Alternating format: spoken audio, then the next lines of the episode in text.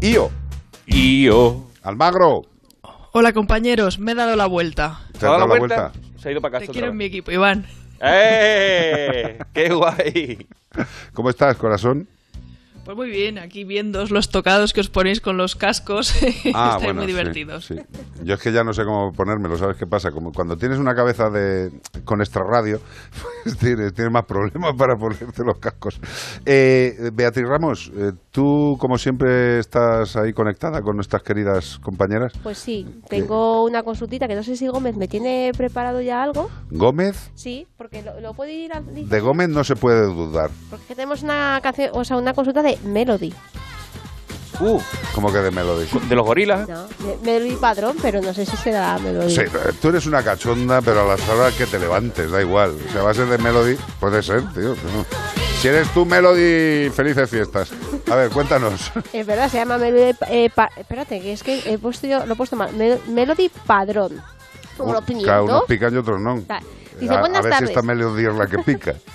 Primero que nada, felicitarles por el programa que me parece súper interesante. Pero Muchas eso lo gracias. dicen mayormente por mí, no por vosotros. ¿eh? Indudable. Sí. Y por los gorilas también. También, en segundo lugar, quería enviar una duda. Quizás ya la han resuelto previamente, pero no lo he escuchado. Tengo un Golden de 13 años.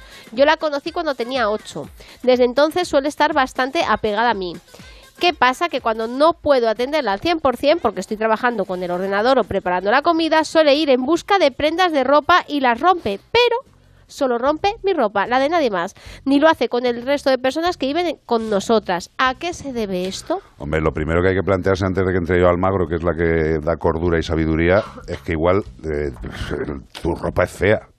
Simplemente, o sea, es desagradable a la vista del animal y no, no tiene intención de verla por casa.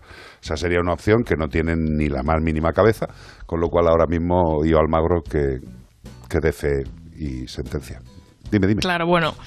Al final, por un mensaje tampoco podemos, eh, habría que verlo detenidamente. Pero es verdad que los perros cuando tienen ansiedad por separación o echan de menos a alguien en concreto, tienden a ponerse o destruir la parte del sofá donde se sienta esta persona o romper objetos de esta persona en busca un poco de ese olor, ¿no? Pero aquí la verdad es que que un perro no te puedas ni poner en el ordenador ni puedas eh, ponerte en la cocina porque ya está llamando tu atención es eh, muy condicionado. Entonces incluso podría haber algo de aprendizaje, habría que mirarlo bien. Igual, dice, venga, entretente ahí que te pongo un con con comida, ¿no? Y los labradores son muy glotones, entonces habría que verlo bien. Yo, Luego, si es Sí, verdad... dime, dime. Dime, Carlos. No, no, no, no, era un inciso, pero tira, tira, perdón. O sea, es lo primero, ¿no? Identificar ese. O sea, decir, "Eh, es que tiene mucha ansiedad conmigo y entonces no me puedo hacer nada porque necesita atención todo el rato. Pues bueno, vamos a ver si es que no hay un aprendizaje precisamente porque hemos reforzado esa pedida de atención. Incluso ahí sabemos que hay veces que los perros también orinan para pedir la atención y podría también pues ir a por sus cosas porque así llama la atención. Entonces primero habría que descartar a ver cuál es la raíz del problema. Ahora es verdad que los perros pues al final son animales sociales que tienen unas necesidades sociales y que estas necesidades sociales pues varían de un individuo a otro. Hay perros más cariñosos que necesitan más atención y los hay más ariscos o más independientes, ¿no? Que no que les gusta estar tan pegados. Totalmente. Ahora hasta el punto de eso de no dejarte ni trabajar ni nada porque necesitar una atención 24 horas, pues eso al final es una relación muy tóxica que no debemos establecer con nuestro perro. Entonces lo primero y- que hay que y- hacer Y lo malo es que si sucede, eh, el perro indudablemente lo pasa francamente mal, porque esa situación de hiperapego, de dependencia, de no saber eh, ejecutar su propia vida sin apoyarse en la del tutor, eso es muy jorobado, ¿eh? Eso es Claro, tremendamente exagerado. jorobado. como nos dice Melody, que es que no puede ni dejar de mirarlo, ¿no? O sea, eso al final, eso es horrible. Y vamos, yo conozco muchos casos de ansiedad por separación o ansiedad cuando se quedan solos, pero hasta el nivel de que la persona no pueda ni siquiera, es que normalmente pues cuando está la persona están tranquilos. Entonces, lo primero que hay que hacer es revisar esa relación, ¿no? Ese patrón de relacionarse. Generalmente, pues puede ser por un exceso de atención o por una incoherencia en cómo se relaciona con el perro, que al final no deja de ser un perro y hay que relacionarse con él como con un perro. Tiene que tener, por supuesto, sus momentos de afecto y de intercambios afectivos con nosotros, pero también tiene que tener sus límites y sus normas y, querer también total. estar solo. Luego también hay otra, otro condicionante que es que el animalico tiene ya 13 años. Claro, ya Que- para lo que le queda el convento. que se no, cague es broma, dentro. eh, es claro, broma. No, no, no, pero pero que tiene mayor dificultad. A ver, si un animal Sí. de 13 años tiene una rutina adquirida de dependencia de- del humano, joder, es que, a ver, se puede atenuar, mitigar, pero desde luego... Claro, también dice que lo conoció hace- ¿eh? ah, cuando te- sí, desde tenía los ocho ocho, años. Desde los ocho.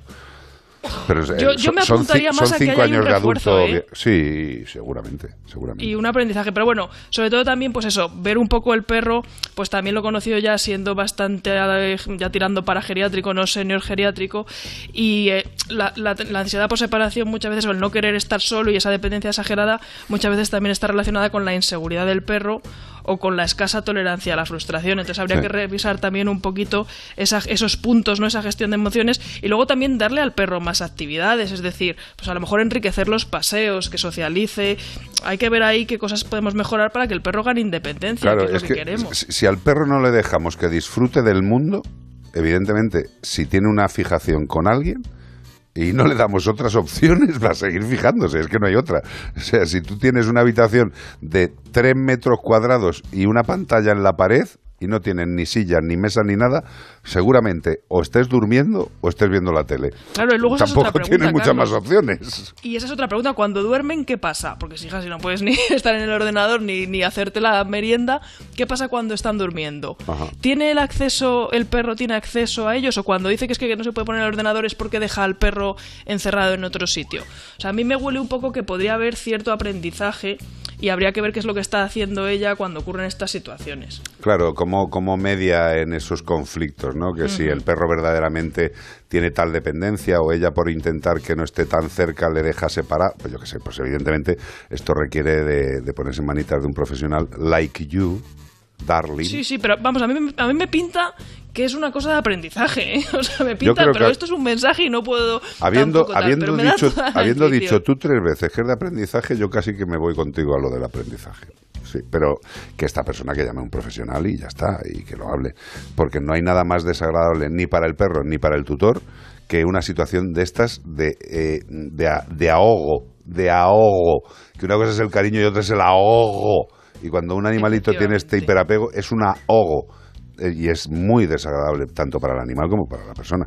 Con lo cual, pues a ponerse en manos de un especialista. Que Y que estáis. aunque el perro tenga 13 años, se puede trabajar y se debe trabajar. Hombre, por supuesto. Y si no se mitiga al 100%, que por lo menos el animal y la familia tenga una vida tranquila y no estén ahí angustiados, que no pueden ni, ni, ni, ni ver una película en Netflix.